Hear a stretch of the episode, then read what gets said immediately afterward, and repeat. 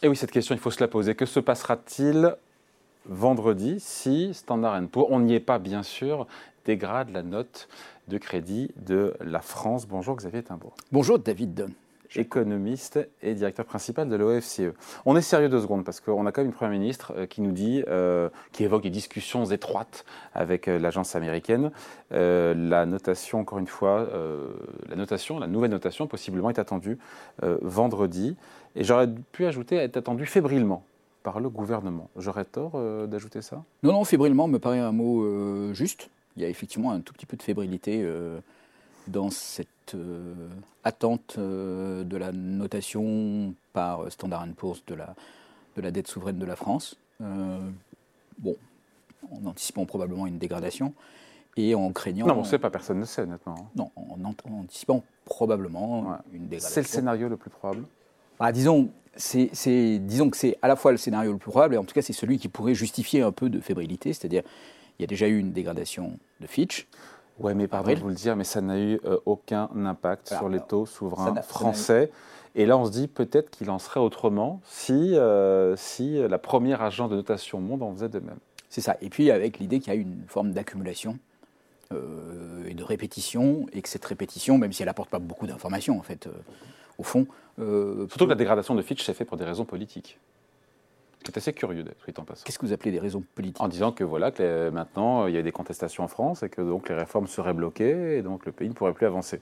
Oui, c'est vrai. C'est un, un, commentaire qui a beaucoup été fait. Bon, quand vous lisez le, le, communiqué de Fitch, euh, il y, a, y, a, ce qu'ils appellent des drivers pour euh, la dégradation. Il y a ceux qui sont marqués high, et là, c'est principalement des éléments de finances publiques. Donc c'est le haut niveau de la dette, mm. c'est le haut niveau du déficit, c'est une croissance économique euh, qui est plutôt en ralentissement euh, dans ce contexte, donc, euh, et une hausse des taux d'intérêt évidemment. et puis en intermédiaire, il y a les éléments de contexte social, évidemment, qui ont, donc c'est pas le plus prégnant. marqué, mais c'est pas le plus prégnant. Je pense quand même qu'il y a un peu une, situation, alors, mais qui n'est pas spécifique à la France en fait, hein, qui est vrai de beaucoup de pays dans le monde. Enfin, vous avez vu le psychodrame presque rituel maintenant euh, du debt ceiling euh, aux États-Unis. le plafond de la dette aux États-Unis. Plafond de la dette. Euh, il y a un certain nombre de pays en zone euro qui ont des déficits importants. D'ailleurs, le pacte de stabilité et de croissance a été suspendu. Suspendu cette année, a priori, j'ai pas compris, ça revient l'année prochaine. Sous quel format? Hum, Pas clair. Alors, ça revient avec un format où il y aura. on s'écarte un peu du sujet, mais. Oui, un peu, mais il y aura une adaptation des règles, mais il y a quand même probablement en 2024 un risque non négligeable qu'un certain nombre de pays, par application des règles du pacte de stabilité, se retrouvent en procédure de déficit excessif. Mm. Et c'est un peu la combinaison de tout ça. Donc des nouvelles euh, pas très bonnes sur le plan économique, une accumulation de dettes, euh, des déficits qui Donc, se Donc, pardon, je que ça serait justifié que S&P nous dégrade en fin de semaine bon, Justifié, euh, je, je, D'un point de vue euh, qualité de crédit, capacité à honorer ses engagements, parce que c'est bien ça qui est noté, hein, c'est bien ça ce que ah, note... si, si, on, si on est vraiment très honnête, la, la, la, gradation très fine, les nuances extrêmes que les agences de notation font sur la capacité ou non de rembourser la dette publique sont quand même... Enfin, c'est de l'ordre du sexe des anges, hein, c'est-à-dire que donc on, posez la question franchement, est-ce que la France a une probabilité de faire défaut dans les cinq années qui viennent sur cette dette publique Honnêtement, David, euh, personne ne va vous dire, ben oui, il y a une probabilité de défaut.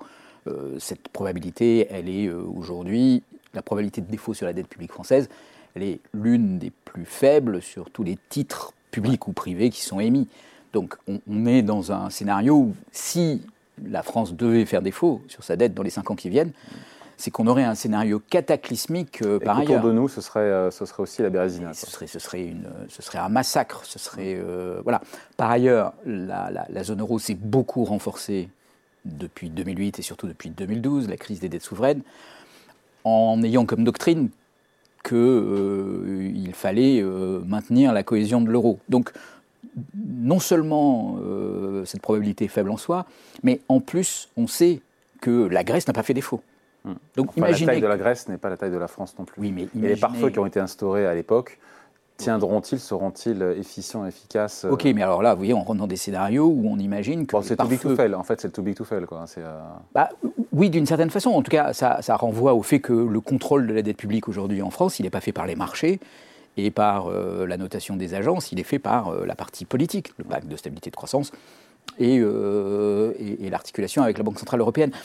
Donc voilà, honnêtement, la probabilité de défaut, elle est, elle n'est pas estimable, elle est, incommensurable. Pourquoi est-ce que le gouvernement est fébrile dans ces cas-là? Parce qu'à ah. quelques jours, et d'ailleurs, pourquoi est-ce qu'à quelques jours du verdict, Elisabeth Borne, la Première ministre, rend officiel ses discussions étroites avec Standard Poor's? Quel message elle veut nous faire passer? Que la France fait des efforts pour consolider euh, ses comptes publics? D'ailleurs, on a eu d'où peut-être d'ailleurs l'annonce du gel de 1% des dépenses la semaine dernière. Je pense que cette fébrilité est en partie un peu surjouée pour éviter de paraître trop arrogant et de dire euh, mais non, il n'y a pas de problème avec la dette publique française et donc euh, euh, voilà, et d'envoyer des messages, pas simplement au marché ou à Standard Poor's, mais d'envoyer des messages aussi à la Commission européenne. Euh, qui justement va rentrer dans un examen euh, de plus en plus critique des perspectives de finances publiques, pour dire, voilà, la France se préoccupe de cette question, la France euh, est sensible à l'argument euh, qu'on puisse douter de la soutenabilité de cette publique. Euh, la France présente des mesures, essaye de convaincre Standard Poor's. Peut-être que Standard Poor's finalement ne dégradera pas la France et que le ministère, le, ministre de l'économie et des finances publiques pourra dire.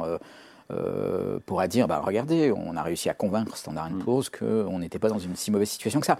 Donc il y a un jeu qui n'est pas forcément un mauvais jeu, euh, qui vise à montrer son sérieux hmm. et euh, son attention à ces sujets-là, en surjouant un peu la fébrilité probablement, parce que très honnêtement, euh, d'ailleurs si vous lisez le communiqué de Fitch, encore une fois, vous verrez qu'il y a quand même des points positifs sur la dette publique française, et en particulier, il y a l'accès au marché qui reste hmm. un des meilleurs du monde, même à l'intérieur de la zone euro. Faisons un peu d'économie fiction. Qu'est-ce qui se passe? Vendredi, S&P nous dégrade, dégrade la note de crédit de la France. C'est une catastrophe. Est-ce que l'État français aura plus de mal à s'endetter? Est-ce qu'il s'endettera plus cher? Est-ce que c'est juste un mauvais signal envoyé au marché? Est-ce que c'est un poison lent qui produira ses effets dans la durée?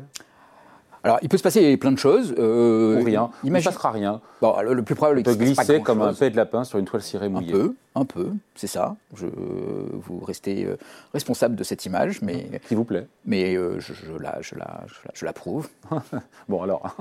je la réutiliserai à l'occasion. Mais euh, bon, imaginons même qu'il y ait une très forte dégradation. Voilà, que Standard Poor's décide de marquer le coup en disant non mais là on n'est pas du tout convaincu. Voilà. Imaginons même que du coup, il y a un certain nombre d'opérateurs sur les marchés qui se disent tiens, c'est peut-être le moment de tester un peu la détermination de la Banque centrale.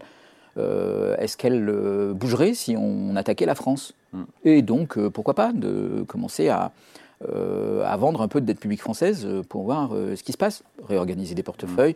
Euh, et voir la réaction potentielle de la Banque centrale. Alors oui, la Banque centrale peut quand même faire perdre de, l'argent à beaucoup de gens dans ce cas-là, parce qu'elle euh, elle peut acheter cette dette publique euh, et maintenir le prix. Aujourd'hui, elle relève les taux, elle n'achète plus de dette publique, elle est sortie de sa période d'assouplissement quantitatif, elle a comme vocation à resserrer les liquidités, à relever les la taux. Dette publique, en fait, malgré la sortie du hmm. quantitative easing, c'est quand même encore une possibilité. Il faut qu'elle soit grave. Oui, mais par ailleurs, vous voyez, enfin, ça peut passer par la Banque centrale euh, française, euh, la Banque de France, qui peut faire les rachats, donc en fait qui n'engage pas euh, les autres partenaires du système européen de banque centrale. bon, il y, a quand même, voilà, mais pourquoi pas On pourrait imaginer qu'il y, ait des traders, des fonds spéculatifs, un peu, un peu joueurs, qui se disent on va, on va voir, on va essayer de tester pour voir comment ça réagit derrière. C'est-à-dire, est-ce que oui, la Banque centrale européenne ne dit rien Peut-être d'ailleurs ce que va dire la Banque Centrale Européenne euh, jeudi, euh, euh, enfin, dira dans sa prochaine réunion, aura aussi beaucoup d'importance sur cette question. Donc, voilà, on ne sait pas très bien, mais on pourrait avoir un petit scénario de test. Et là, ça sera intéressant de voir qu'est-ce qui se passe, c'est-à-dire qui réagit, qui ne réagit pas. Est-ce que les autres opérateurs de marché achètent cette, euh, attaque contre la France euh, Ce n'est pas le scénario le plus probable. Non, on est vraiment dans. Quel est le scénario le plus probable? C'est qu'il y ait dégradation et qu'au final. Euh, C'est qu'il y ait une dégradation modérée avec un communiqué tempéré qui va répéter un peu ce que dit Fitch, c'est-à-dire bon, il y a des points qui nous inquiètent, mais il y a quand même encore des points très solides. Qu'il y ait une dégradation voilà, modérée de la note. Et puis, euh, Quel impact sur le coût de financement de l'État français C'est ça le sujet, parce que d'ailleurs, c'est nos impôts quand même. ça n'a aucun impact sur le coût de financement euh, de l'État. Euh, donc on fait, cette, on fait cette vidéo pour rien bah, je, non, je dirais pas ça, parce que c'est pas parce qu'il n'y a pas de catastrophe qu'il se passe rien. C'est déjà, c'est déjà bien d'être assuré. Bien, enfin, le pire n'est toujours pas certain. Et puis bon, voilà. on n'est pas obligé de vouloir qu'il y ait une augmentation des coûts de financement de la France. Non, mais en gros, ça devrait passer à peu près crème, vous écoutez. Hein. Ça devrait passer à peu près crème, effectivement. je, c'est très fleuri aujourd'hui, mon langage. Hein, mais je pense que la, partie, elle ne se joue pas, encore une fois, entre l'État français et Standard Poor's ou entre l'État français et les emprunteurs sur les marchés. spéculateurs versus BCE elle se joue entre la France et la Commission européenne, la France et les autres partenaires de la zone euro, euh, euh, et, la France et la, Banque Centrale Européenne. Euh, voilà, si la Banque Centrale Européenne passe un petit message en disant non, mais nous avons confiance dans les mécanismes du pacte de stabilité et de croissance pour garantir la, soutenabilité de la dette publique, tout le monde comprendra qu'il n'y a rien à gagner à spéculer contre un grand pays de la zone euro, que, en fait, même en, spéculant contre un grand pays de la zone euro, on va pousser la Banque Centrale Européenne à, affirmer euh, une action. Bon, euh, la, Banque Centrale Européenne est prête à soutenir l'Italie, euh, elle est prête à soutenir l'Espagne. L'heure serait grave quand même, si on en était là. Bah, L'heure serait grave, pas simplement pour la France, elle serait grave pour, pour l'ensemble de la zone euro. Voilà. Aujourd'hui, personne n'a ni besoin ni envie d'une mm. crise des dettes souveraines en zone euro déclenchée par la France. Donc, voilà, il faut, enfin, je veux dire, il faut vraiment compter que cette fébrilité affichée euh, est suffit à, prévenir, euh, à prévenir le drame. même si dans le fond, on, se quitte là-dessus, euh, on, est à 4, on devrait être à 4,9% de déficit public en 2023 avec 115 points de PIB de dette et cet objectif affiché par le gouvernement de 2,7% en 2027. Voilà, c'est pas, pas exceptionnel comme, comme bilan financier. C'est pas exceptionnel comme bilan financier. Maintenant, je en, rappelle, en zone euro, quand on se compare par rapport aux autres, on n'est pas bon élève. en termes de déficit, on est même le pire des élèves. Hein. En termes d'augmentation de la dette publique, on n'est pas le pire des élèves euh, suite à cette séquence de crise euh, Covid plus euh, invasion de l'Ukraine par la Russie. Ouais. non, non, on n'est pas le pays le en pire. Déficit, là, sur 2023 En déficit sur 2023, oui, parce mm, mm. qu'on continue un certain nombre de mesures de soutien à l'économie, mais elles vont s'éteindre en 2024.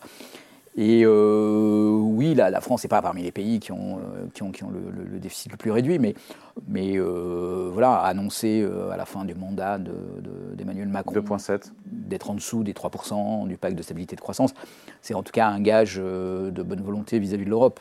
enfin, c'est difficile de faire moins, mais mais en tout cas, voilà, c'est quand même un gage qu'on prend cette question au sérieux et qu'il n'y a pas de dérapage. Je vous rappelle quand même que l'inflation réduit un peu le poids de la dette. Oui, c'est bien de le rappeler. Euh, oui, il faut le rappeler. Et, l'inflation est en train de produire une réduction des dépenses publiques dans le PIB euh, comme jamais on en avait. Euh, Comment on l'explique simplement avant de se quitter? Bah, On l'explique simplement. Enfin, je vais regarder la masse salariale pour la fonction publique. Quand vous indexez les salaires à 3,5 points, ce qui a été fait euh, l'été dernier, euh, alors qu'il y a 5 euh, ou 6% d'inflation. Hmm. bah, vous réduisez le pouvoir d'achat des, fonctionnaires, mais vous réduisez aussi la masse salariale. C'est comme si vous aviez réduit la masse salariale en termes réels de 2 à 3 points. Donc l'inflation permet effectivement donc de... permet une sacrée décrue. alors il y, a, des... consommations publiques qui voient leur prix augmenter, comme les achats de carburant par exemple. Donc ça, ça, ça, pèse sur les finances publiques, mais voyez, les, impôts sont plutôt indexés sur les valeurs nominales, euh, et là, euh, la dépense en salaire, elle est moins qu'indexée sur les valeurs nominales. Donc oui, ça permet une très très forte économie euh, sur la masse salariale, alors qui finira par être rattrapée, mais dans l'intervalle, il y a quand même une économie de dépenses qui aura été réalisée. Allez, merci beaucoup. Explication, point de vue signé Xavier Timbaud, économiste, directeur principal de l'OFCE. Merci Xavier. Merci David.